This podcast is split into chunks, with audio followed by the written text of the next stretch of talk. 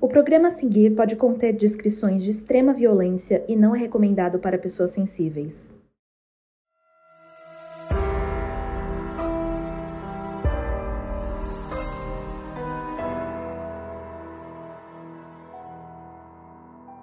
Notou alguma coisa diferente? Essa voz aí é de um apoiador do nosso podcast.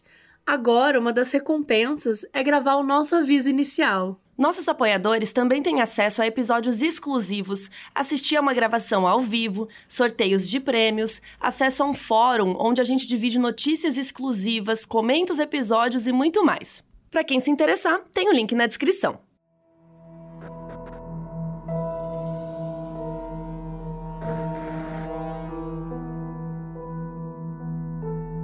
Oi, gente, aqui é a Mabê. Estamos em mais um episódio de Caso Bizarro para vocês. Aí os casos bizarros com os ouvintes. Vocês estão sempre perguntando como que faz? Ah, eu quero enviar um caso bizarro, Mabê. Vou te mandar aqui pela DM. Vou te... Pelo amor de Deus, gente, não mandem pela DM. Mandem por e-mail contato arroba modusoperandepodcast.com. A gente recebe de todo mundo, vai guardando. Então, assim, se você mandou já faz um tempo, a gente ainda não abriu, não viu, relaxa que ainda vai aparecer em algum momento, mas pode continuar mandando também, fique à vontade. E quem é nosso apoiador pode enviar um caso bizarro em áudio também, no formato áudio. E eu vou colocar o link aqui na descrição para quem quiser apoiar. E é isso, gente. Comprem o um livro. Nosso livro já chegou aí, vocês já estão sabendo. Modus Operandi Guide True Crime. E agora bora que eu vou apresentar aqui. Hoje eu estou com um convidado muito especial que vocês pediram muito tá? A gente demorou para conseguir porque ambos estavam com as agendas muito lotadas na Bienal, assim, uma coisa chique. Então tô aqui com o Paulo Hatz, é isso mesmo, Paulo Hatz. Oi, gente, tudo bem? Tô um pouco intenso, porque Mabê me chamou pro Casos Bizarros e assim, é, essas coisas de fantasma, é, eu já fico logo. Na verdade, não que eu leve muito a sério, tá? Porque eu rio mais do que levo a sério.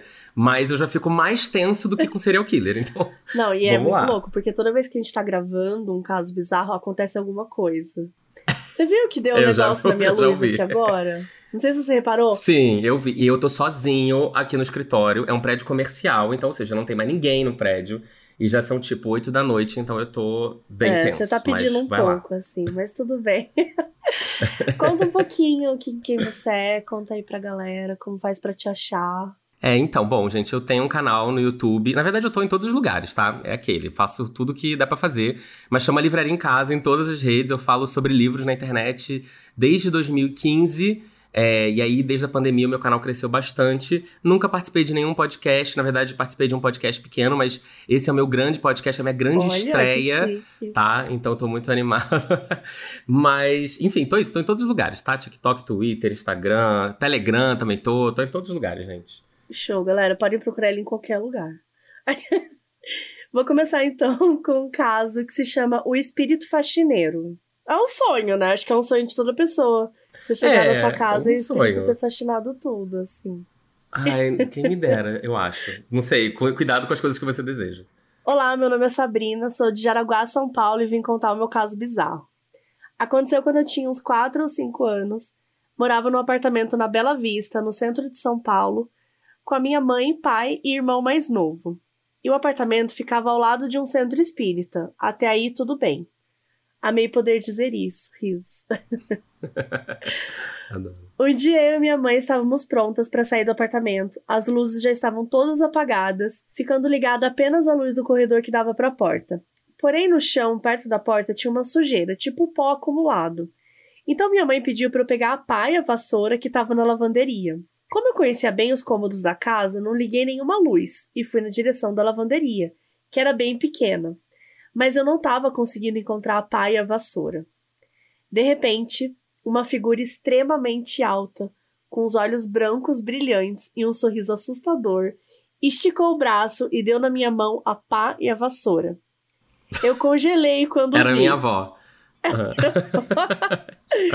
e do quando nada. finalmente recobrei o controle do meu corpo, saí correndo com a pá e a vassoura na mão, entreguei para minha mãe, ela limpou e eu não falei nada sobre o que vi. Gente, Ah, gente, não. Olha isso. ela pegou de uma pessoa que ela não conhece dentro da casa dela. E aí ela, tipo, ah, tá bom, beleza, vou aqui limpar a casa. Não, ela assim, agir normal, como se não tivesse acontecido o que aconteceu. Bem plena atriz da Globo. Amo, gente, com certeza. É, eu, é, eu faria a mesma coisa. Anos depois, em uma roda da família, estávamos comentando sobre filmes de terror e histórias que já passamos. E foi quando eu contei essa história para minha mãe pela primeira vez. Ela não se lembrava de nada do dia e me questiono se foi um pesadelo ou se foi real. Só sei que na época e até hoje, sempre que eu lembro, é muito vívida a imagem dessa coisa. E ela traz aqui também, extra, ó, uma outra informação. No mesmo apartamento, depois que eu contei essa história, a minha mãe contou que via direto o rosto enorme, mas só o rosto de um velho na sala. Era como, era como se fosse um flash. O rosto aparecia do nada e sumia bem rápido. E a minha mãe associa essas coisas que aconteceram ao centro espírito do lado. Vai entender. Amo vocês e o trabalho incrível que vocês. Gente, mas eu acho que, é que o espírito escapou durante um. É, durante uma, se... uma sessão ele foi lá limpar a casa dela. É. Mas não, e ele ainda escapou com a vassoura, né? Do tipo, ele era uma bruxa, era alguma coisa. Mas assim, o que eu acho também que a gente tem que levar em consideração é uma pessoa de. Ela tinha 4 a 5 anos de idade. É, quando a gente tem essa idade, a gente é um pouco. Por exemplo, eu tenho uma memória da minha infância de que eu é, quase fui atropelado e o carro, a Kombi, parou bem na minha cara. Mas tem uma cena igual em o filme lá do menino que se perdeu lá, o menino que fica. Como é que é o nome? Do... que se perdeu. Goonies, Não, o menino que ficou sozinho em casa. Ah, esqueceram de mim. Esqueceram de mim. Tem uma cena ah. exatamente igual. E aí eu fico naquela do tipo, será que realmente era minha memória? Ou eu vi o filme e, e coloquei aquela memória na minha cabeça como se fosse minha, sabe? É. Então não sei. Tem, tem, essa questão, tem essa questão que a gente tem que colocar em consideração, com certeza. Mas tem a questão também que com quatro anos você tá aberto. Você tá aberto pro mundo. Ah, é. Tem entendeu? Isso. E é. aí, e o pior, essa, essa cabeça que ela via lá na sala foi a mãe dela que via. Então uhum. não tem a uhum. desculpa dos quatro anos. Entendeu? É, gente. É, a, pessoa, a pessoa também viu uma cabeça na sala. Eu, assim, eu não sei se eu nunca vi nada dentro da minha casa tão claro, né? Você de vez em quando vê um vulto de boa ali, Normal. uma coisa assim, é, nada, nada demais. É, eu nunca tinha visto nada assim tão, tão grande, então eu não sei se eu conseguiria continuar morando numa casa que eu vejo uma cabeça. E assim, não é eu vi uma cabeça, eu via uma cabeça com Exato. frequência, né? Gente, pelo amor de Deus, se eu ver uma cabeça na sala da minha casa, eu nunca mais vou voltar pra lá. Eu sempre falo, gente, peguem essas coisas, coloca numa mala e foge pra Paris. Sabe? É que nem a Leona Vingativa. É, para mim é isso. É colocar minhas coisas numa mala, chamar um táxi para Paris. Não tem outra solução. É, e eu vou te falar que normalmente na minha casa, quando eu ouço alguma coisa de madrugada, sei lá, um barulho estranho, eu, em geral, eu já vou fazendo muito barulho pro espírito ir embora, entendeu? tipo, já vou chegar, já vai embora, que eu não quero ver nada, sabe? Você acha que ele vai assustar? Então, eu acho que ele vai se esconder, sei lá, ele vai fugir, vai embora. Ele vai pensar assim, não, melhor eu sair daqui, sei lá. Autoestima então, de achar vou. que ele vai ter medo de você. não, eu vou super. Uma vez eu não sabia se era rato ou se era espírito, meu filho. Eu fui fazendo barulho do mesmo jeito. Falei, os dois vão ter é, medo. Algum dos dois vai fugir. Bom, pode ir. Tá, vamos lá. O meu chama O Vovô Voltou. Ai, meu Deus. É, tá. Olá, Mabê convidados. Olá. Meu nome é Isadora. Adoro o podcast de vocês, estou maratonando e não perco mais nenhum episódio. Hoje vou contar uma história antiga. O meu avô, por parte de mãe, morreu quando eu tinha uns 4 anos. Não me lembro de quase nada dele. Aos 12 anos, eu fui para casa da minha avó, no interior de Minas Gerais, com meus pais. A casa era bem sinistra, a última da rua, cercada de mato e na frente de um riozinho com uma ponte velha. Desculpa, só preciso te interromper a casa era bem sinistra. É qualquer casa em Minas Gerais. É literalmente qualquer casa. Que tem mato e na frente de um rio. É, tipo assim. É muito, parece casa. muito uma pessoa que é da, da cidade grande, sabe? Uh -huh. Aí vai pro interior. Era uma casa muito sinistra, a última da rua. É uma casa em Minas Gerais. É, como todas as casas de última rua, ter. Bom, vamos lá. É, nesse dia em questão, eu estava no quarto com minha avó e meus pais todos em camas separadas. Minha avó estava sozinha em uma cama de casal, meus pais em outra e eu em uma de solteiro perto da porta. O quarto da minha avó era bem na frente da sala e próximo da cozinha. Aconte... Tô tentando imaginar tudo isso na minha cabeça, muita informação, tá? Tô montando o mapa aqui. Acontece que naquela noite eu não estava conseguindo dormir de jeito nenhum, por mais que tentasse. Foi quando eu comecei a escutar passos vindos da cozinha. Eles iam e vinham como se alguém estivesse andando por lá. Chamei minha avó e falei: Vó, tem alguém andando na cozinha. mas ela não ligou muito e voltou a dormir. Quando eu estava quase pegando no sono, ouvi um barulho muito alto no nosso quarto. Na hora pensei em tanta coisa. eu só tô pensando em outras coisas, nada a ver. Um bandido, porta arrombada, a estante do quarto caindo. Mas quando abri os olhos, vi o quadro do meu avô caído perto do pé da minha cama. Quase infartei. Tá. Óbvio que depois do barulho todos acordaram. O estranho é que o prego não tinha saído do lugar e o gancho de metal estava inteiro, além do quadro ter caído em pé. Morri de medo. Mas, gente, o avô dela assustaria a família inteira? Que avô rancoroso, né? Mas o avô morreu mal com a família. É, exato, né? A briga de dinheiro depois. Do... Ai, que horror. Mas às vezes aconteceu alguma coisa. Porque o avô tem medo do seu avô.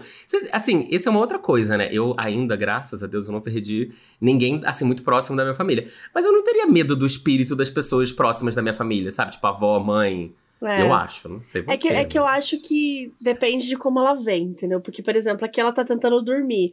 Aí de repente você escuta um barulho na cozinha, aí de repente um barulho no seu quarto. Deve dar uma assustada. Mas aí depois, se você vê, pô, ah, avô, é você, sabe? Acho que dá, Aham. deve dar uma coisa.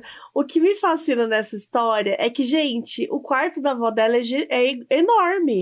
Cabe uma cama de Duas casal, camas de casal. duas camas de casal e uma cama de solteira. E, tipo assim, um Sim. quartaço. Eu amo, e dorme todo mundo junto. Mas, gente, talvez ela tomou Zolpidem, será? Porque zo... Gente, eu amo a Zolpidem coisas. Eu amo também. Nunca tomei, tenho morro de medo. O médico uma vez me Nossa. passou, minha outra amiga falou, não toma. Não, Deus me Bom, é, vamos, de- vamos lá. A segunda vez foi em 2019, uma época bem complicada. Estava três dias sem conseguir dormir mais de duas horas seguidas por causa das crises de ansiedade. Achava até que estava com um encosto, porque até mesmo um simples cochilo no meio do dia me dava paralisia do sono. Eu também tenho isso, amiga. Eu, eu, eu real vivo isso constantemente. Nossa. Paralisia do sono. Nesse dia eu tinha ido dormir no meu pai para ver se mudando de lugar eu me sentia melhor. Como eu estava muito cansada, fui me deitar bem cedo. Meu pai dormiu no quarto dele e eu sozinha no meu. Porém, mais uma vez, quando caí no sono, tive sonhos ruins. Não me lembro de muita coisa, só de ter aberto meus olhos e visto meu avô no escuro, sentado em uma cadeira de madeira em frente à minha cama. Corri pro quarto do meu pai, acordei ele e falei que iria dormir lá com ele. Ele me perguntou o que tinha acontecido e eu falei que tive pesadelos e que tinha sonhado com meu avô. Na hora ele ficou meio chocado e falou: Eu também estava sonhando com ele. Eita. Eita. Meu pai me contou que no sonho meu avô tinha uma mensagem importante para minha mãe e minhas tias. Naquela noite nenhum dos dois conseguiu dormir. Quando cheguei em casa, contei tudo para minha mãe. Eu sei que era meu próprio avô, mas naquela noite eu morri de medo. PS, hoje eu já consigo dormir normalmente. Que bom. É, além dessa vez, a última coisa que presenciei foi o rádio dele ligando sozinho no meio da madrugada, mas até aí pode ter sido só um problema no fio velho, ou não. Espero que tenha gostado da minha história. Um beijo. Gente, é sempre o avô, né? Nunca é avó. É, eu, eu, eu não sei, assim, eu, eu não, nem conheci meus avós, então se eu encontrar com eles hoje espírito, eu nem vou saber que são eles, assim, eu vou achar que é, sei lá, um senhor qualquer vindo me atormentar, mas, enfim. É louco, eu não conheci nenhum dos meus avós também. As minhas duas avós. Não, mentira, só uma tá viva, a outra faleceu já tem um te- alguns anos. Mas os meus avós, eu não tive nenhum contato. Assim, um eu, tipo, morreu muitos anos antes de eu nascer, e o outro morreu logo, assim, que, tipo, quando eu era novinha e tal. E eu concordo, eu não ia saber. É, não, eu, eu não ia saber, mas assim, é, essa coisa também de rádio ligar, né, tem muito isso, televisão que liga sozinha, é muito clássico de filme de, de terror, né, A Aham. televisão que ligou sozinha, o rádio que ligou, então que desligou. Já aconteceu. Nossa, isso já aconteceu comigo algumas vezes. De eu estar, tipo, num lugar e a TV ligar sozinha e eu. Você, imediatamente você gela, né? Uhum. Você dá um, um desespero. Eu tento racionalizar ali na hora do tipo, ai, sei lá, o juiz acabou a luz e voltou, e aí a TV ligou. Ou eu apertei alguma coisa aqui sem saber. Mas é super tenso. Inclusive, uma- recentemente eu fiquei num hotel, e aí, seis da manhã, o hotel disparou o alarme de incêndio e foi sem querer. Nossa. Gente, eu a levantei num nível de desespero, correndo, e ninguém saiu, só eu. E é um barulho ensurdecedor, né? É, é, é tipo assim, dentro do quarto é, é uma loucura. Acende luz, pisca, grita, é horrível, não recomendo. Nossa. Mas é, eu então imagino uma- um rádio ligando do nada. Mas é isso, aconteceu várias vezes, tipo, comigo, é, televisão, com certeza. É, acho que já, tipo. Acho que eletrodomésticos, assim, de uma forma geral, né? Às vezes dá umas Aham. tretas muito nada a ver, assim. Sim. Eu lembro de rádio, imagina, a rádio eu sintonizava.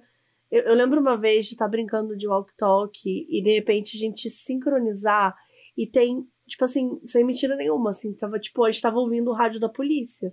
E a gente era Uhum. criança, óbvio que a gente ficou Sim. ouvindo. Sim. Então a gente claramente tava, tipo, vendo a polícia aprender alguma coisa, sabe? A gente lá ouvindo Uhum. e tal.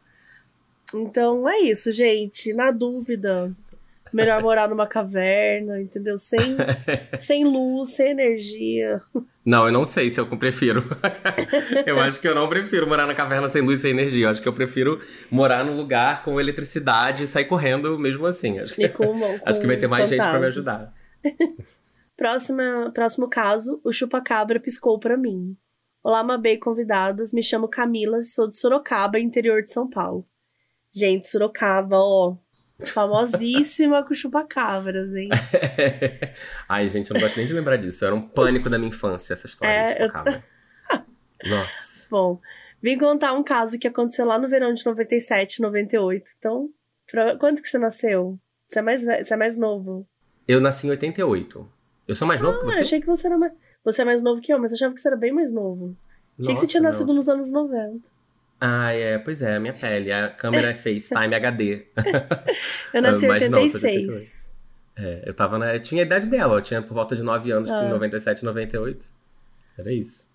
Então, foi no verão de 97, 98, ela com os 9 anos. Eu, meus irmãos e os meus primos, ela era caçula, fomos passar as férias de verão na chácara do meu pai, que fica em Araçoiaba, uma cidade do lado da nossa. E tínhamos planos de dançar, fazer uma barraca de tábuas e trapos, colocar colchões na varanda para olhar o céu, nadar, jogar futebol, enfim. Um bando de crianças com a imaginação e mente fértil. É um livro do John Green. Um livro do John Green. Já imaginei um Pedro Bandeira. É, ou isso. Também- ou que acho isso. que o- a americanizada e a brasileirada. Eu tô com o Pedro Bandeira na minha cabeça, que eu tava relendo um livro dele esses dias. Fofo. Durante um dos dias, construímos nossa mansão de ripas de madeira, panos e lençóis velhos, na parte traseira da chácara onde fica o pomar. Mal tínhamos espaço para esticar os braços lá dentro, mas foi emocionante. Caiu a noite, eu amo quem fala caiu a noite. É, acho chique, né? também, É. Caiu a noite. Eu acho que eu nunca falei esse termo, vou tentar adotar Não. na minha vida. É, no, nos seus livros.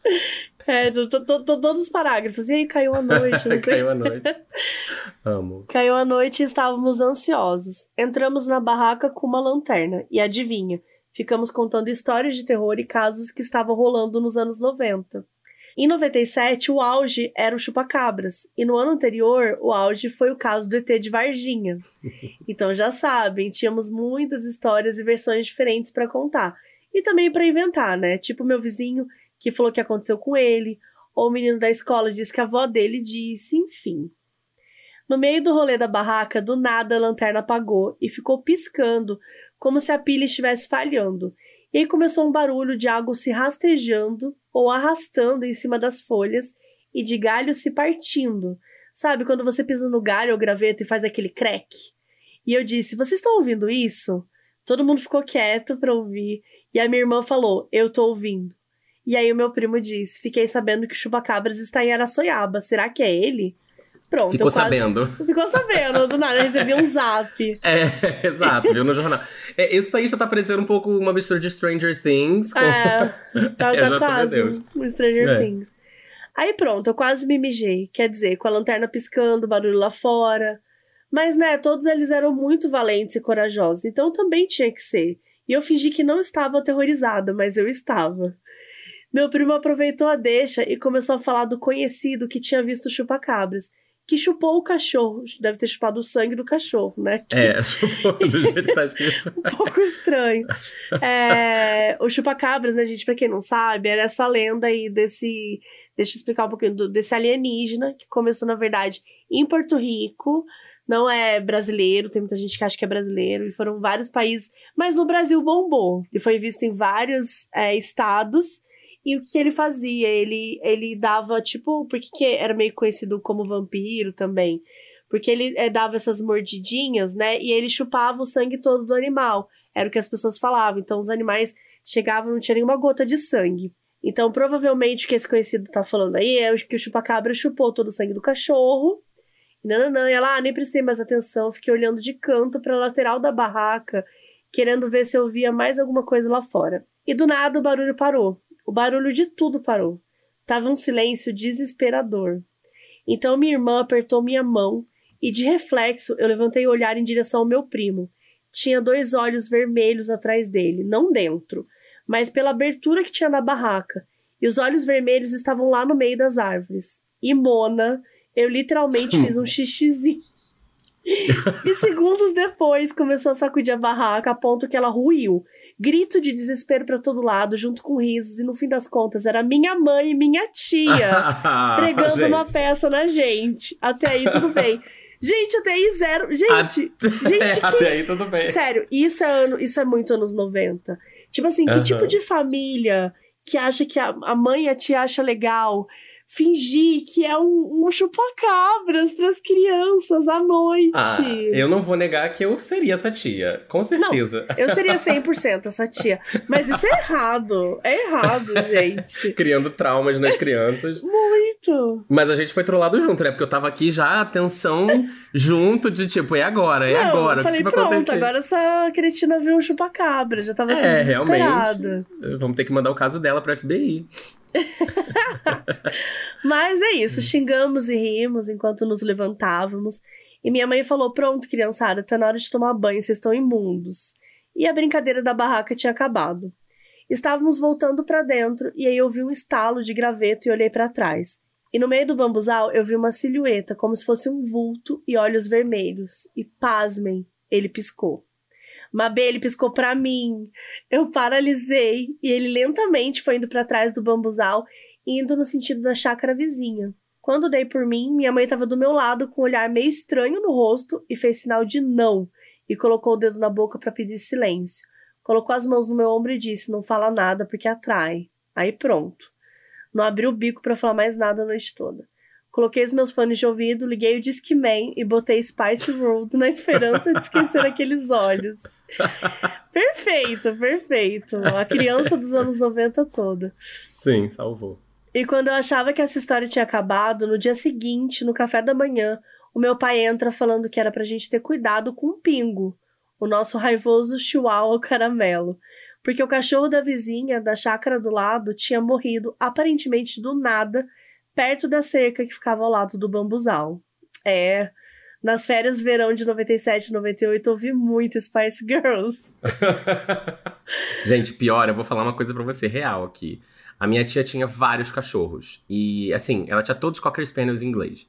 E eu ia pra casa dela sempre, porque minha mãe nunca deixou ter cachorro. E aí, ela tinha um, um quintal grande, uma casa com um quintal e tal, e eu ia para lá e ficava o dia inteiro com os cachorros. E aí, nessa época do chupa-cabra, todos, os quase todos, eu acho que foram uns três cachorros, eram cinco ou seis, morreram de um dia pro outro, assim, não sugados, sanguessugados, estilo chupacabra, mas, tipo, morreram do nada, os cinco, os três cachorros. Caralho. E aí toda a família ficou, não, foi o chupacabra. Foi o... Então eu cresci na minha infância, na minha adolescência, acreditando que realmente tinha sido chupacabra. Hoje em dia eu fico pensando assim, não, deve ter comido um veneno de alguma coisa que alguém jogou no quintal, mas na época foi a, a minha ilusão foi de foi um chupacabra. Você. Sim. Nossa, deve ter. Não, e é pesado, né? Eu já contei aqui, é, já falei sobre isso, né? Mas quando eu, eu tive um clube dos chupacabras para caçar os chupacabras. Quando eu tinha 9 anos de idade. É verdade. Eu morava no interior de Minas Gerais, Uhum. uma cidade que tinha 15 mil habitantes, chama Camanducaia. E eu tinha um melhor amigo. E começou, a, tipo, a gente viu, né, na televisão e tal. E na cidade tinham alguns bois que estavam, que, que morreram, né? Uhum. E aí começou essa história de que eles morreram com chupacabras. Então a gente fundou o clube dos chupacabras para começar a ir atrás e a gente eu tinha um gravadorzinho, então eu fiz entrevista com as pessoas na rua.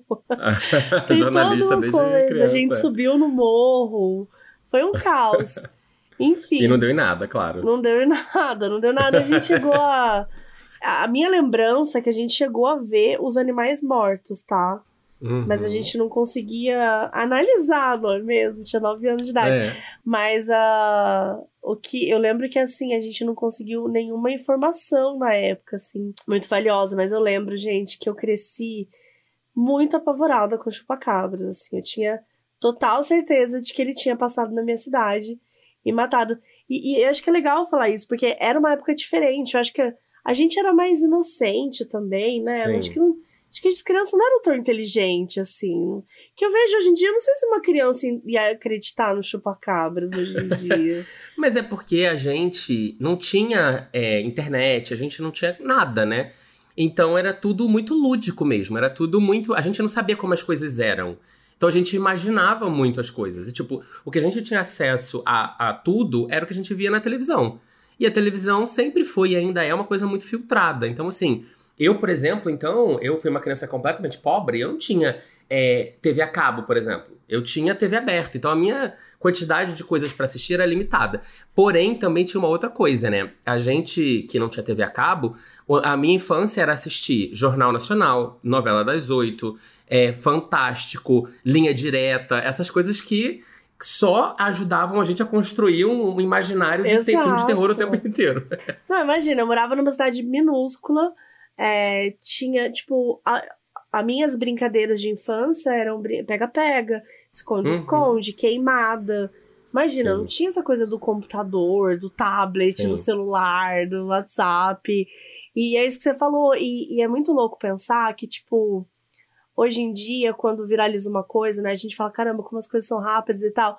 Mas o Chupacabras, ele tem um poder de, de, de viralização no Brasil que foi, é muito gritante, uhum. porque você tinha, tipo, casos no, no sul do país, você tinha casos no Sudeste. Você, você teve casos em vários lugares do Brasil. E é uma lenda urbana que ela. Porque geralmente você tem essa coisa, tipo, ah, essa é uma lenda urbana nordestina, essa aqui é uma lenda urbana uhum, mineira. Sim. Mas não, isso aqui ele foi por, por todos. É, por todas as regiões do Brasil. E foi muito rápido. Claro que tinha Fantástico falando de chupacabras, é. Jornal Nacional falando de chupacabras, era toda semana. Então a gente cresceu naquilo, né? Tipo, de, de ficar vendo.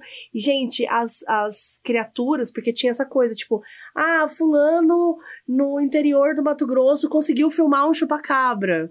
Uhum. E aí era, um, era uma gravação de um bicho e um olho, sabe? Tipo assim, então realmente a gente cresceu num.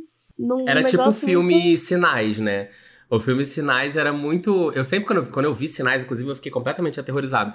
Porque era Nossa, exatamente sim. essa parada, assim, de. Do nada a televisão começa a reportar e alguém vê um vulto lá no fundo correndo. Uhum. E aí, de repente, aquele vulto assume meio que primeiro plano. E a gente nunca viu essa, essas coisas no primeiro plano, né? O nosso maior medo era exatamente ver essas coisas realmente em primeiro plano. Mas a gente sempre ouvia, ouvia algum vídeo de longe. Eu assistia Rede TV, gente. Eu assistia, tipo assim, é, Super Pop, que tinha vários casos, sabe? O Ratinho, o programa do Ratinho, tinha uns casos também. Não, eu vi, foi na minha casa, foi não sei o que. Então, assim, eu vivi a minha infância e adolescência realmente constantemente aterrorizado. A gente, quem. A gente costuma falar que a criança que nasceu nos anos 80, ela tem direito de ser traumatizada. então ela tem todo o direito. Uma criança que nasceu vendo o Fantástico fazer autópsia do extraterrestre. Sim Gente, para na semana seguinte descobrir que era fake news e isso nunca viralizou. Sim. Porque a gente já ficou traumatizado pra. Não, até hoje eu sou traumatizada com esse vídeo. Sim, sim. Não, e uma, uma, uma, um público que teve acesso à linha direta também, gente, não tem como não ter ficado traumatizado. Só o, o, o início do programa já tentava trocar de canal correndo, porque já era assustador, assim, a vinheta, a voz do apresentador, era tudo muito tenso. Bom, vamos pro próximo caso aí. Bom, o caso chama Só uma Voltinha de Carro. Meu nome é Harumi e hoje em dia tenho 16 anos, mas na época tinha 6. Moro em São Paulo desde que nasci e só para vocês entenderem, na época o portão de minha casa era grande e não era automático, ou seja, minha mãe tinha que tirar o carro da garagem, sair e fechar o portão na mão. O costume dela era sempre deixar a porta do carro aberta, o que me deixava com medo. Um dia fomos ao mercado e ela repetiu esse processo, mas dessa vez fechou o portão e foi conversar com a vizinha, deixando a porta aberta e escancarada do carro na rua. Até aí tudo bem. Eu amo os até aí tudo bem. E não deu outra. Logo, um homem de cerca de 30 anos entrou no carro e deu partida. Meu Deus, já, já, pra mim já virou uma coisa. Outro, outro programa, outro episódio. Exato, já virou linha direta aqui. É. Eu só lembro de flashes desse dia. E um desses eram os olhos espantados do homem ao olhar no retrovisor. Provavelmente ele só queria roubar o carro e não sabia que tinha uma criança ali. Meu Deus, imagina essa família. Eu estava presa na cadeirinha de segurança no banco de trás e olhava para ele com aquele olhar de: quem é você? O que está acontecendo? Acabou que ele estacionou o carro numa esquina, me soltou da cadeirinha e vazou. Acho que fiquei ali por volta de meia hora, chorando e berrando porque estava sol e o interior do carro estava muito quente. Socorro. Eu batia no vidro, mas ninguém dava atenção, provavelmente achando que era só uma criança fazendo birra. O que é interessante, porque criança alguma deveria ser deixada dentro de um carro sozinho naquele sol escaldante de verão. Mas enfim, um tempo depois, os policiais chegaram e quando voltei para casa de viatura, todos os meus familiares estavam ali e a imprensa também. Meu Deus. É, o negócio tá. Realmente é o, o linha direta. Um fato curioso que soube anos depois é que minha mãe ligou para uma diretora de escola pública que ficava em uma comunidade perto da minha casa e ela ligou pro traficante que meio que comandava o pedaço todo e ele disse que se o homem ousasse passar por ali com a criancinha, ia morrer. Todo mundo fez. tipo... já o negócio já tá sério. Será que a gente liga pra polícia? Todo mundo fez de tudo para me encontrar enquanto eu estava presa dentro do carro, com tanto medo que fiz xixi na roupa inteira. Tadinha. Dias depois vi uma reportagem na Ana Maria Braga falando sobre mim e minha avó não me deixou assistir. É uma memória muito nítida e até hoje não sei se foi delírio, porque nunca achei a tal da reportagem. Risos. Mas juro que lembro certinho. Minha mãe ainda tem o mesmo carro até hoje. É isso, meninas. Tenho que agradecer vocês, vocês por despertar meu interesse por criminologia e por me manterem alheia ao mundo quando preciso. O trabalho de vocês é realmente incrível e tenho certeza que incentiva muitas pessoas como eu. Um beijo, amo vocês. Bom, Ai. tem palavras pra isso? Gente, pera, não, isso, olha, amores, isso é um caso bizarro de verdade. Porque assim, assim, não, tô brincando, mas com todo respeito, tipo, é, eu sou muito. Acho que quando a gente tá falando de, de, de assombração, de, uma, de um espírito e tal, é claro que eu acredito nos relatos. Mas é uma zona muito confortável pra mim pensar que, tipo assim, ah, talvez não seja, sabe? Talvez. Agora isso aqui não tem o que dizer. A pessoa entrou no carro, meu, Imagina, eu acho que isso deve ser uma das coisas mais assustadoras para um pai ou para uma mãe. Que imagina, né? Tipo, alguém entrar no carro e tá o seu filho ali preso numa, Sim. numa cadeirinha. Assim, isso só de ler, só de ver essa cena. Tipo, que bom que o cara só fugiu, né? Que não quis fazer nada e tal. E que perigo, porque deixou a criança dentro do carro. A criança pode sufocar, né? Ficar dentro do carro. Mas enfim, deu tudo certo, deu, né, tadinha. Ela falou que ela chorou, que ela fez xixi na roupa toda óbvio. E ela falou que ela tinha o quê? Seis anos. Eu, com 36, faria xixi na minha roupa toda se eu estivesse vivendo isso agora também. Então, Exato. é, que bom que nada, que nada rolou, assim, né, de pior e tal. Mas, cara, eu não consigo imaginar o trauma dessa mãe até hoje, né? É, não, é é isso que eu tô tentando pensar, porque a criança tem seis anos e pra ela é assustador, mas ao mesmo tempo, quando a gente tem seis anos, é como a gente vivesse bêbado, né? A gente não entende bem exatamente tudo que tá acontecendo, né? A gente vai pegando coisas e vai tentando montar na nossa cabeça e, enfim, é tudo um, um- um grande quebra-cabeça cheio de buraco. Mas pra essa mãe é muito real, né? Tipo, você vai conversar com a vizinha do nada, você olha e o seu carro tá sendo levado com a sua filha dentro. E assim, isso é uma outra parada. Eu morei no Rio de Janeiro, né, a vida toda, eu sou carioca. E isso sempre foi um mega medo de todo mundo, porque no Rio de Janeiro tem muito assalto a carro, né? É, tem épocas, inclusive, hoje em dia até rola muito, mas hoje em dia até um pouco menos, porque você consegue rastrear um monte de coisa, mas antigamente não, né? Então, era muito assalto a carro e todo mundo tinha muito medo exatamente disso. Porque você- seu filho tá preso na cadeirinha, você tem que tirar a cadeirinha, você abrir a, a- a porta de trás, tirar, soltar, soltar de um monte de lugar. Não é uma coisa rápida que você Sim. consegue fazer. E quando você tá sendo assaltado, é um momento tenso, porque o assaltante acha que a qualquer momento você pode tirar uma arma, uma faca, um spray de pimenta, alguma parada. Então, qualquer movimento errado vira uma coisa maior, né? Então, tipo, eu imagino realmente o susto da mãe depois de achar essa criança não sabe nem como e onde, porque como é que você vai procurar, a não ser que seja uma cidade realmente bem pequena, mas eu acho que não era.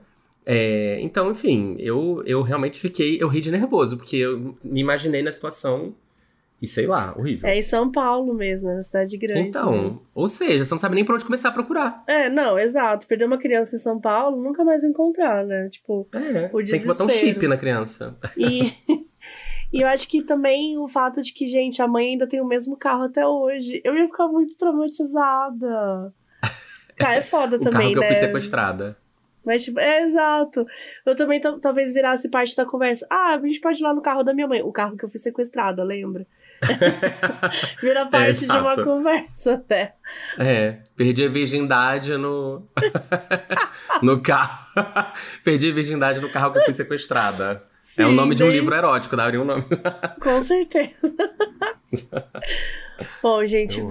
vamos. A próxima história é um pouquinho mais tranquila. Sonda Alienígena, que é o nome. claro. Bem de boinha. Saudações, me chamo Carlos, tenho 29 anos, moro na periferia da Zona Leste de São Paulo e tem alguns relatos por caso bizarro. Gente, só galera de São Paulo hoje, né? Sim. louco. é. Geralmente eu pego bastante gente do Nordeste e do Norte também. Bom, eu devia ter uns 15 anos, era verão, então a gente tá falando de 14 anos atrás, de 2007. 8. A conta. Oito. Não, não me pergunte. Dois... Tá, 2008. Aceito. Tá, 2008, aceito. Eu devia ter uns 15 anos, era verão, e eu dormia na laje da minha casa devido ao calor, numa barraca que eu tinha. Tá, então ele, é, ele colocava uma barraca na laje da casa e dormia lá no dentro da Isso barraca. que era São Paulo, imagina se fosse Isso que é São. Paulo, gente. Isso que eu É, ou no. Nordeste. Na época eu gostava muito de fazer trilha e fazer passeios à noite pelos arredores do meu bairro sem os meus pais saberem. Em uma noite de calor, esperei todos de casa dormirem para sair às três da manhã, para dar uma volta numa reserva que havia perto da minha casa. Ai, gente. É, já. é, Não cara, vai adolescente tem. Não, adolescente tem um anjo da guarda, assim, que é surreal, né? Que é tem um, realmente um lá, né? É workaholic. o bicho não dorme. Não dorme, três da manhã. Escolhi esse horário porque seria a hora mais difícil de encontrar alguém no caminho, pichadores entenderão. E poder pular o Eita, muro já- da, já, já entregou. E poder pular o muro da reserva sem ninguém me ver. Gente, eu tô tão apavorado. Exato, tô ligando pro 90 aqui. Já dentro da reserva, caminhei pela mata até a parte mais alta, onde as copas das árvores eram menos espessas. Espessas? Espessas. Espessas, eu acho. é. Espe-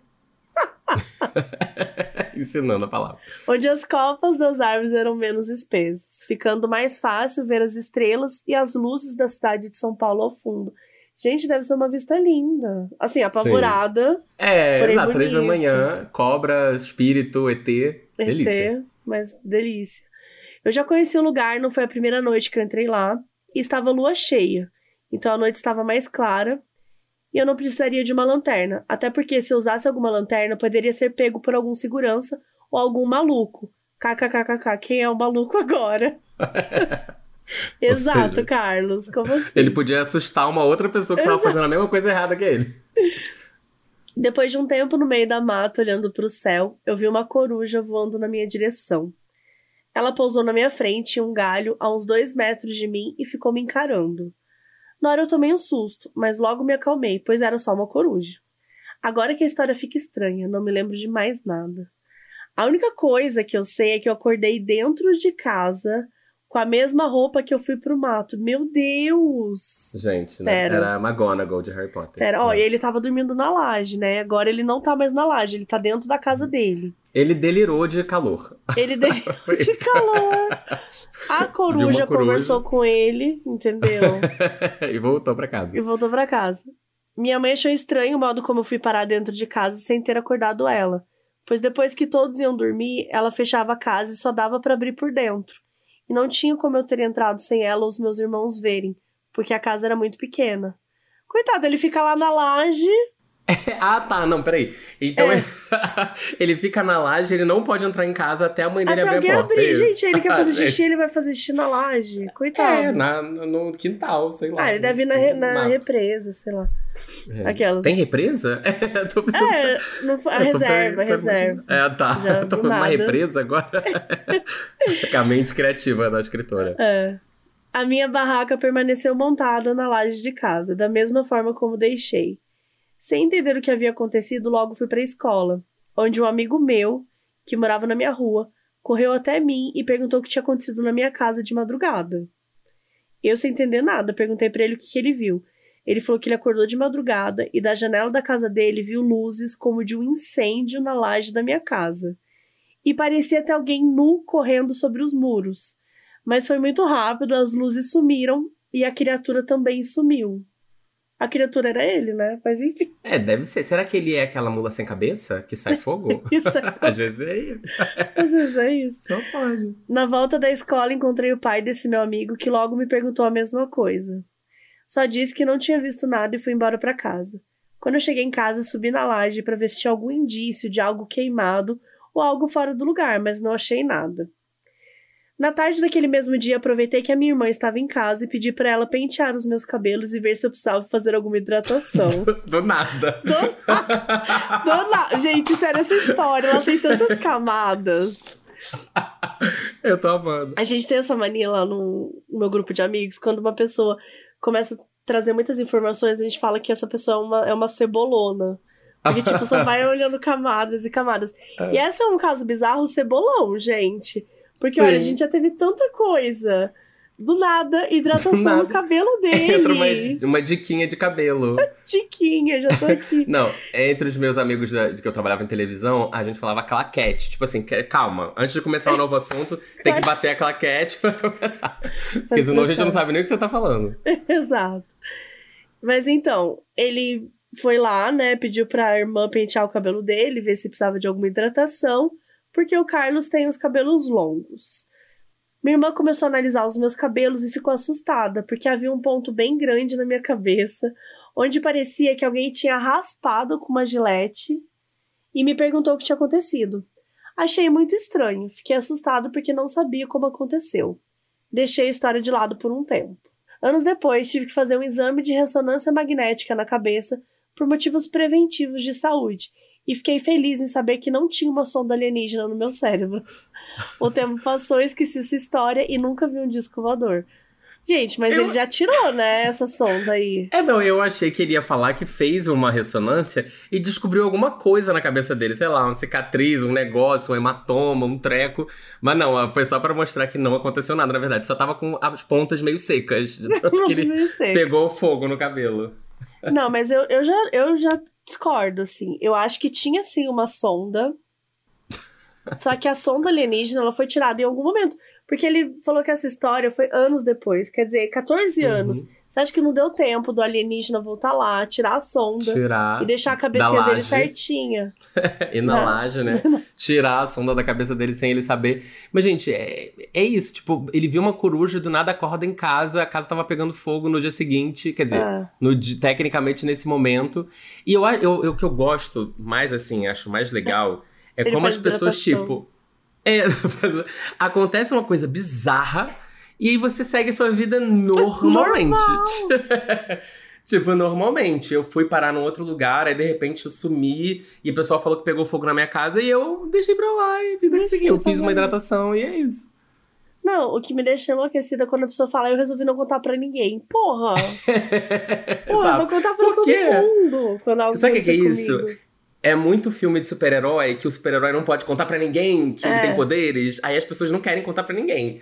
Que elas têm medo de falar o negócio. Mas eu também não vou negar que de vez em quando, quando acontece tipo um sonho muito ruim, eu tenho um pesadelo muito pesado, eu às vezes eu não conto pras pessoas. Porque, tipo, eu prefiro não reviver aquilo, sabe? Tipo, ai, Sim. deixa aquilo pra lá, daqui a pouco meu cérebro vai esquecer e é isso. Mas é outra, uma coisa é pesadelo, outra coisa é um negócio que aparentemente ele tem memórias de que aconteceu realmente, né? É, pelo, pelo que ele conta aqui, ele nunca mais viveu isso de novo. É, essa coisa de, né, não saber o que tá acontecendo também. E, e foi uma perda de controle muito grande, né? Porque ele tava num local, foi parar em outro no dia Sim. seguinte, então ele teve. E, tipo, ele, até o que ele conta aqui, né? Ele não tinha bebido nada, não usou nenhuma droga, não usou nada. Então, Sim. eu acho que pode ter delirado de calor mesmo, sabe? Eu gostei da sua da sua da sua aposta, porque é, eu já delirei de calor, né? Falando sério, eu já delirei de calor. Sério? Sério mesmo, já delirei total. Eu não tive esse apagão, mas é, foi até chique, sabe? Foi na Inglaterra.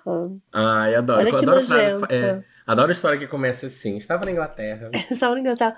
Mas eu fui fazer um intercâmbio na Inglaterra em 2013. Foi a primeira vez que eu fui para um outro país. E em 2013 teve uma.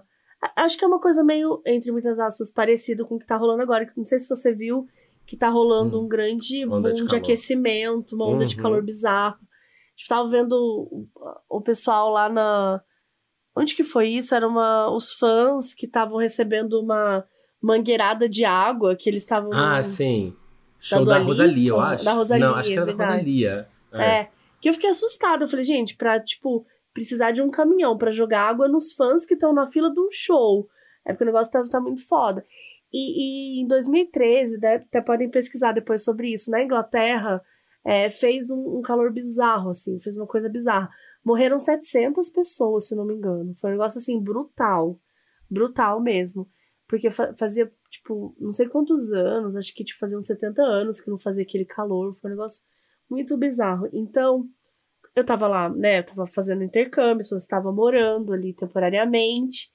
E eu pegava muito trem, muitas coisas e tal. E na, eu lembro direitinho de, de ver pessoas desmaiando na minha frente na rua. Porque o calor era muito absurdo.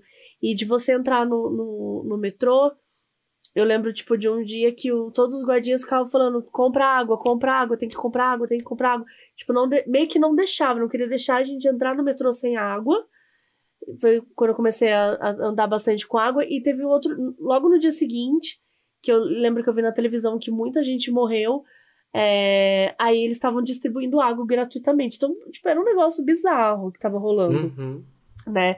Obviamente, eu falei, ai, meu amor, eu vim do Brasil, né? Não vou passar calor no, em Londres. Imagina uhum. que eu vou passar calor aqui. Só que o quarto que eu dormia, ele era de carpete todo, uhum. né? Nossa. Então eu não conseguia é, sentir. Tipo, eu, eu morava num quartinho, né? Eram, eram quatro quartos que dividia, eu dividia a cozinha com todo mundo, com esses quatro quartos. Com esses que chamam de apartamento, mas é tipo um quartinho com banheiro.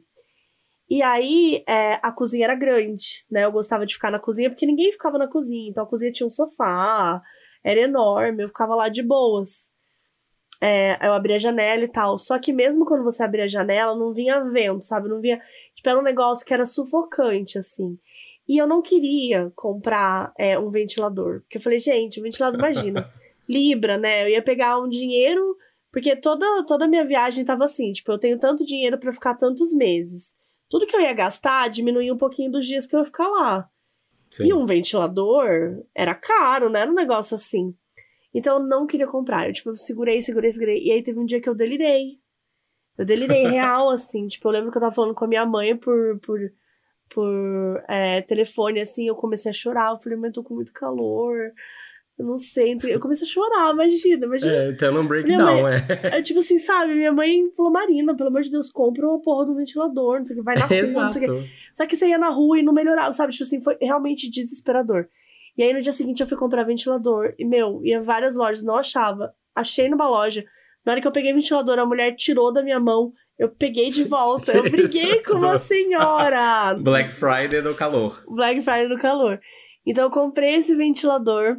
Que, enfim, deixei lá para depois, né? Não ia levar um, carregar um ventilador no, na mala. mas, mas foi lá, tipo assim, eu precisei realmente desse ventilador, eu colocava ele no meu rosto. Uhum. Dormia assim, com, sabe, completamente nua, tipo, nada, nada na cama, tirava tudo. Mas assim, de verdade, pegava um gelo que eu colocava na cozinha, assim, que eu deixava uhum. lá, e eu ficava passando assim no corpo, sabe? Meu corpo inteiro Sim. tremia. Mas nunca vi, eu nunca Sim. vivi isso no Brasil, gente. É, não, mas também tem isso, né? Eu acho que a galera da Europa, eles não estão acostumados com calor. Então é tudo assim, é carpete em um monte de coisa, não tem ventilador, não tem ar-condicionado em todos os lugares. É igual aqui em São Paulo. Quando eu me mudei para São Paulo vindo do Rio, eu falei, gente, pelo amor de Deus, a cidade não é tão fresca assim que não precisa de um ar-condicionado. Eu preciso do meu ar-condicionado. Que eu vindo, eu ligava o ar-condicionado do Rio sempre. No verão você fica com o ar-condicionado ligado constantemente, tipo, todo mundo. E aí você vai na favela e as pessoas têm ar-condicionado, gato de luz e tal, porque é insuportável.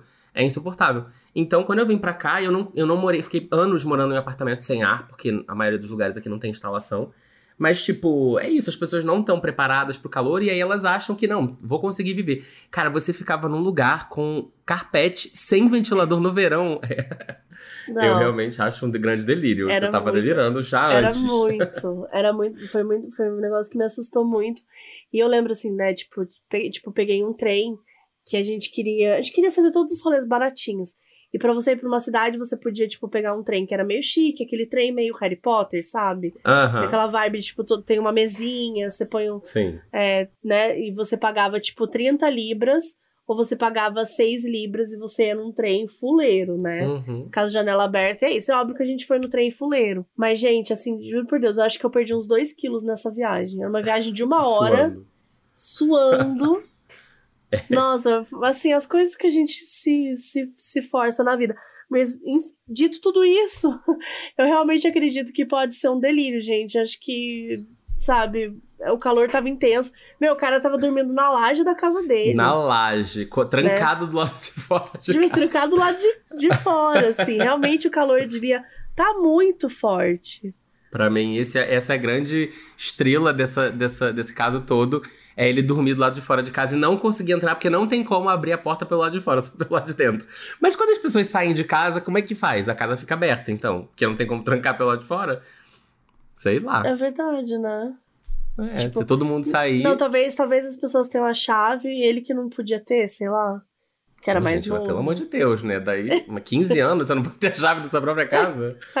É, aí Achei explica aí pra gente, Carlos, por que, que você não conseguia voltar? Conta É. pra nós.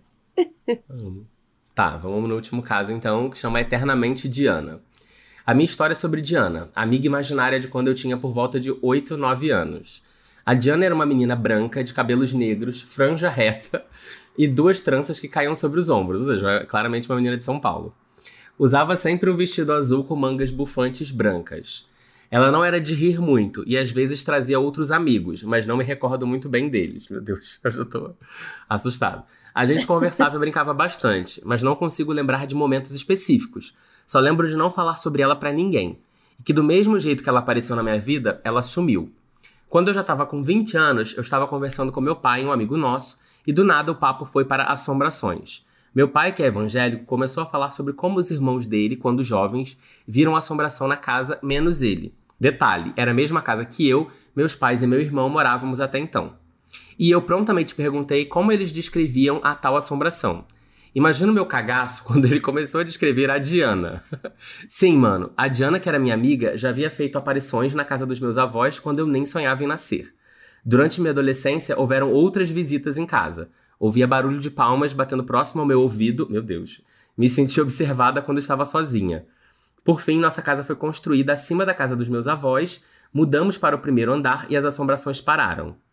Hoje a casa de baixo está alugada. Nesses dias descobri, ouvi da minha janela, que a inquilina ouviu modos e fiquei imaginando se ela já sentiu alguma presença na casa. Oi, vizinha do 807, se você já recebeu visitas sinistras, conta aqui. É isso, galera. Beijo, Mabi, convidado Operanders e Diana, se estiver ouvindo.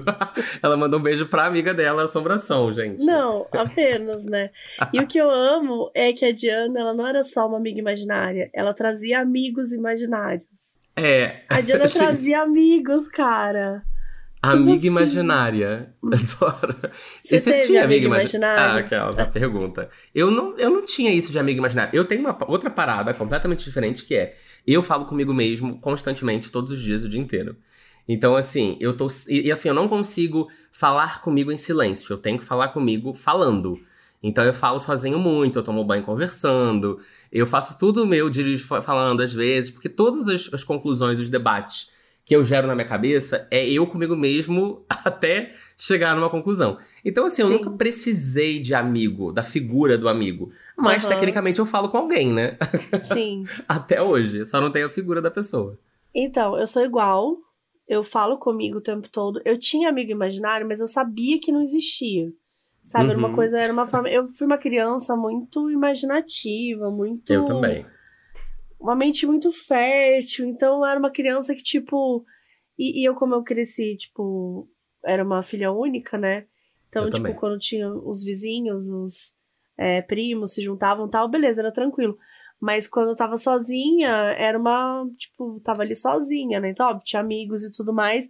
Mas eu fui uma criança que eu tive muitos momentos sozinhas. Então, acho que de certa forma, esses amigos imaginários eram muito pra completar um pouco isso. Então, eu gostava. Eu lembro, gente, eu lembro de uma brincadeira que eu fazia.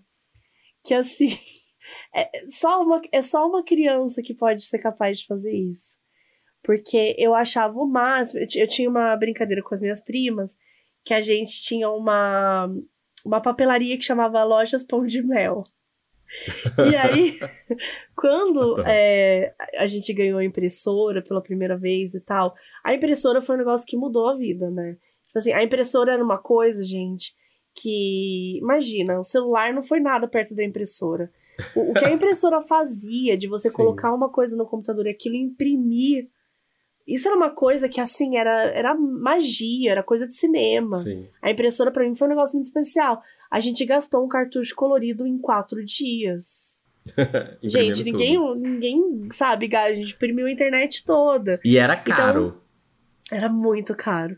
E a gente imprimiu todos esses, essas, esses quatro dias aí. A gente imprimiu o catálogo da papelaria, porque eu tinha papelaria. Então tinha o item, do, o preço que valia aquele item e tal, que era tipo um menuzinho. Quando a pessoa chegava na papelaria, você entregava para ela. E aí ela escolhia no cardápiozinho: ah, eu quero esse lápis Faber-Castell, quero essa uhum. borracha. Tipo, eu nunca vi uma papelaria que funcionasse dessa forma. que você entra e você recebe um cardápio com os produtos, mas aparentemente quando a gente tinha uns 8, 9 anos, a gente criou aí essa grande papelaria aí com. Tava faltando só o QR Code. Mas tava ali pra galera receber. E enquanto minha, minhas primas, né, que eram um pouquinho mais velhas que eu, adoravam brincar de papelaria, e eu curtia também, eu gostava de brincar que eu não conseguia ajudar na papelaria porque eu tava estudando na faculdade. Então... Já era ocupada, brincava de ocupar, brincava de ser ocupada. Exato. E aí eu ficava, tipo, eu ficava numa mesa assim, eu ficava, aí eu preciso estudar pra faculdade. E eu preciso estudar. E, tipo assim, eu ficava falando sozinha. Então eu ficava assim, não, preciso estudar pra faculdade. Nossa, nossa, a faculdade tá muito difícil para mim. Então, assim, só uma criança acha Sim. isso divertido, né? Tipo, ficar Sim. sentado numa mesa. Então eu tinha esses amigos imaginários, quando, sei lá, minha prima não estavam tal as pessoas ficavam cuidando das lojas, da loja Pão de uhum. Mel. Eu não consigo cuidar porque a faculdade tá tomando muito meu tempo. entendeu? Uhum. Eu tô fazendo o que eu posso. Então eu tinha conversas desse tipo. Eu falava, gente, tô aqui fazendo o que eu posso, mas eu tenho prova amanhã. Sabe? Tipo, eu realmente tinha essas conversas. Eu agora me veio muito fresco na minha cabeça. Que era isso, assim, eu não tenho, não tenho condições, gente. A faculdade tá tomando muito meu tempo. Eu preciso que vocês cuidem da, da loja e pão de mel um pouco, sabe? Quando você chegou na faculdade, você deve ter falado, nossa, saudade da época que era só uma mentira, né? Não, total, total. Não, assim. Eu era muito imaginativo também, porque eu também era filho único, né? E a gente que é filho único, a gente tem que criar muitas coisas, gente. Assim, é uma loucura. A gente não tem pessoas com a gente, crianças com a gente o tempo inteiro. Quando tinha, era ótimo, mas a maioria das vezes não tinha. E eu também, como eu já falei, era uma criança de baixíssima renda. Então, eu não tinha nem os brinquedos mais legais. Eu demorei para ter computador, demorei para ter celular, demorei para ter tudo isso. Então, assim, a minha infância Haja toda criatividade, era... né? É, era tudo, assim, todo dia. Era eu brincar de hospital, eu fazia a casa toda como hospital, eu fazia a casa toda como restaurante, eu adorava brincar de restaurante.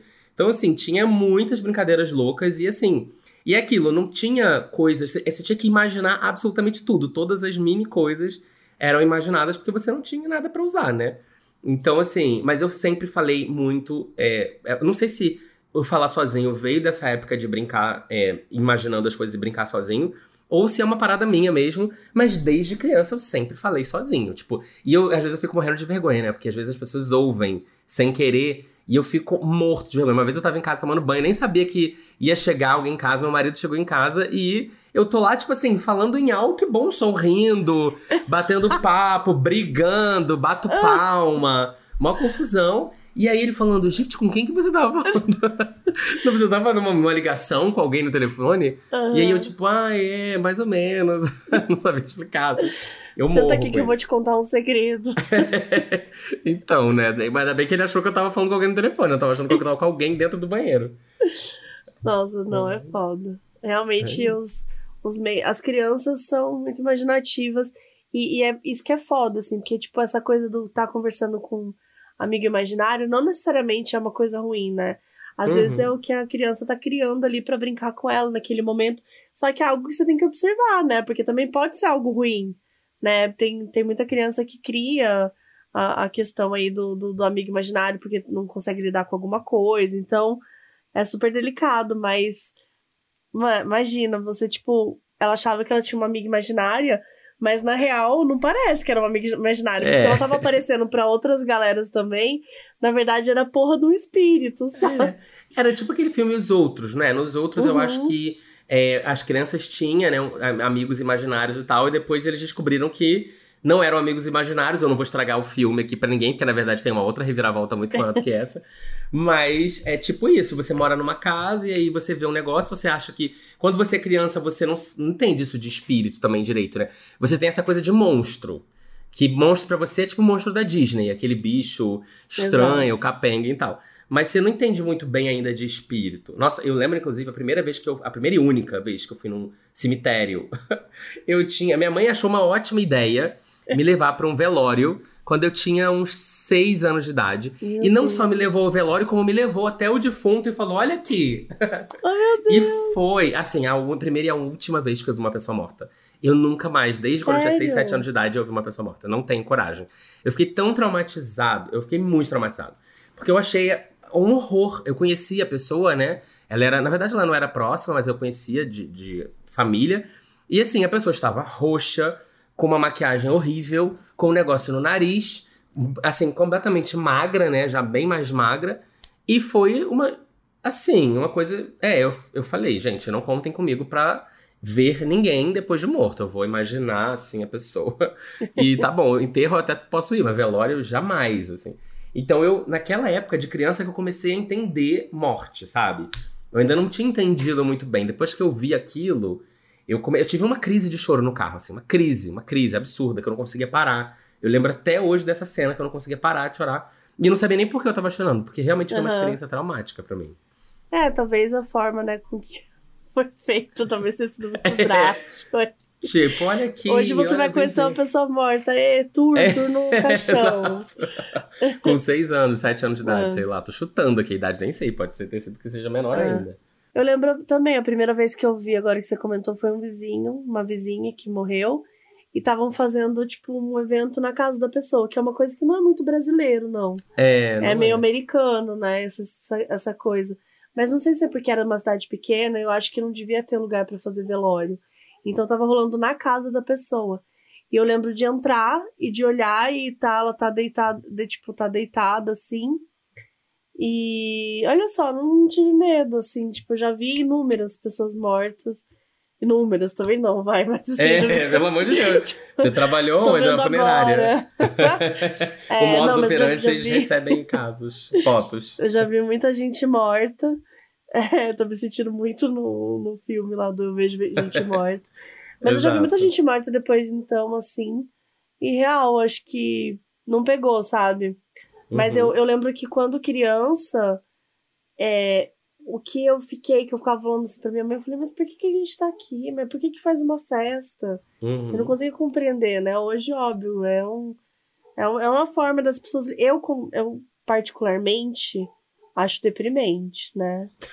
Também. Eu acho muito deprimente. É, vamos acho... comer aqui do lado do defunto. É, tipo assim, e é. Tudo bem, as pessoas querem despedir e tal, mas acho que não, gente.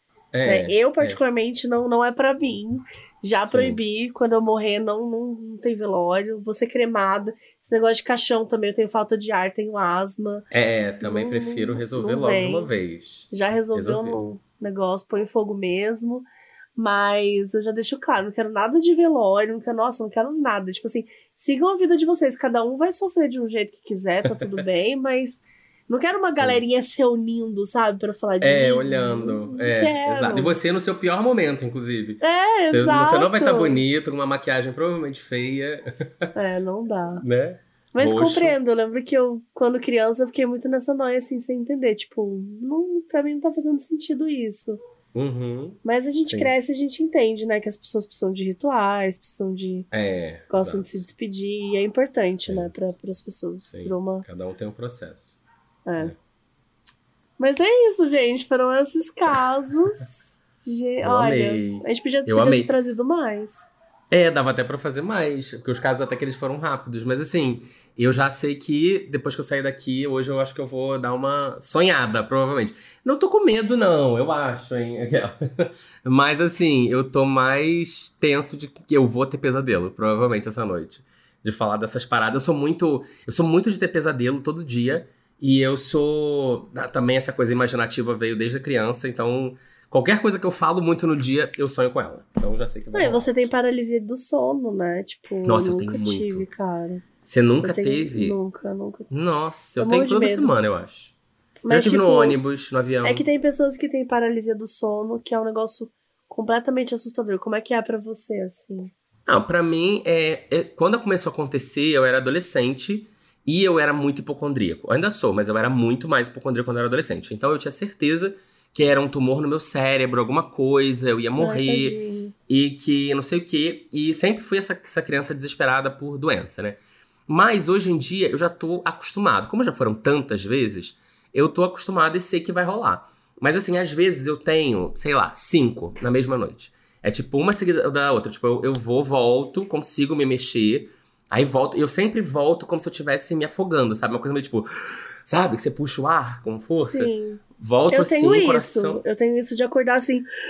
Não, é, eu também tenho. Mas assim, você fica preso e aquilo vai te dando uma aflição, porque quando você dorme, você respira diferente de quando você tá acordado, né? Você respira bem pouquinho, bem baixinho e tal. E quando, como o seu cérebro ele volta, você quer puxar o ar e você não consegue respirar da mesma forma. Então, além de você não conseguir se mexer, você não consegue respirar do mesmo jeito. Então aquilo vai te afligindo, porque você vai ficando preso naquilo e você fica. Eu, eu fico muito com medo de, tipo, ah, porque é quase que uma batalha que você tem contra você mesmo. E eu tenho, às vezes, vontade de desistir. E, tipo, ah, então eu vou ficar aqui preso pra sempre. É, não tenho força. Você tem que ter uma força mental pra sair daquilo. Quando você sai, você tem essa sensação de, é, de sair debaixo d'água. Aí, beleza. Aí você vai tentar dormir de novo e acontece de novo. Aí você passa de novo sai. Aí você vira, tenta, tipo, peraí, calma. Deixa eu virar de posição, talvez seja alguma coisa assim. Aí acontece de novo. Nossa, tem vezes que é insuportável. E aí eu, tipo, tenho que parar, desistir de dormir, comer alguma coisa, fazer alguma coisa, voltar e tentar de novo.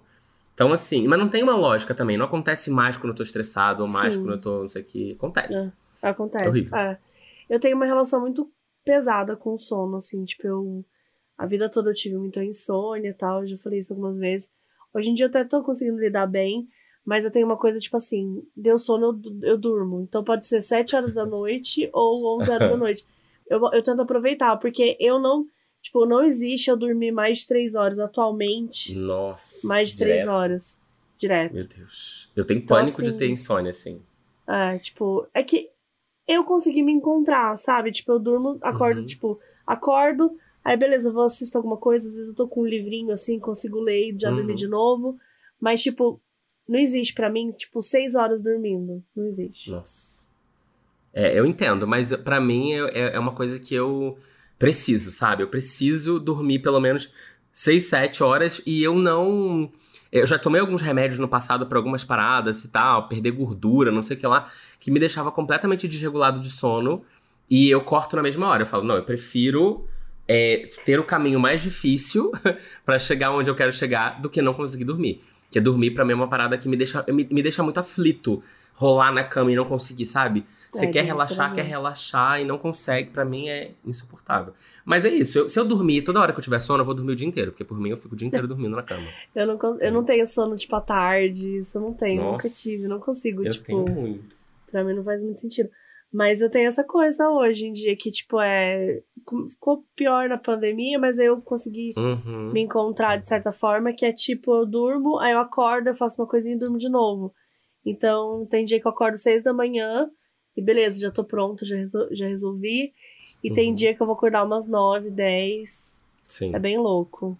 É, imagina. Não, eu, eu tento ter uma rotina, mas é difícil pra mim. Mas é coisas, né? Psiquiatra fala, rotina, tenha rotina, tenha rotina. Porque senão eu surto. Mas é isso, obrigada por ter vindo. Foi muito Ah, legal ter você aqui. Vamos fazer mais vezes, focar mais. Sim, não, eu adorei o convite. Adorei, eu assisto vocês e, tipo, acho muito divertido. Acho. Às vezes eu fico muito tenso. Depois eu falo, ai meu Deus, cérebros, pedaços de coisa, sangue, a cabeça dele explodindo. Outro dia eu tava ouvindo um de vocês duas juntas e eu tava, meu Deus, como elas estão falando com tanta naturalidade sobre pedaços do cérebro dele estavam na parede da cozinha. Fico, Gente, Sim. então, bem gráfico, mas É. eu amei participar, eu amei, amei. Eu adoro, eu adoro debochar dos outros, né? Acho que quem me acompanha no canal sabe que o que eu mais gosto de fazer é, tipo, ler essas paradas, ler livros e, e tirar uma. fazer um debochezinho, rir, achar a parte engraçada dessas coisas. Então, pode contar comigo que eu volto. Arrasou, vamos fazer outra vez então. e se quiser passar os seus arrobas aí. Sim, bom, é livraria em casa, em todos os lugares. Eu também tenho o Paulo Hatz, né? Em alguns outros, mas o, o meu trabalho é no Livraria em Casa, no Instagram, no YouTube, no Twitter, no TikTok, em todos os lugares, tá? Só me procura lá, que eu vou amar. Combinado. Tchau, gente. Até a próxima. Beijo, tchau.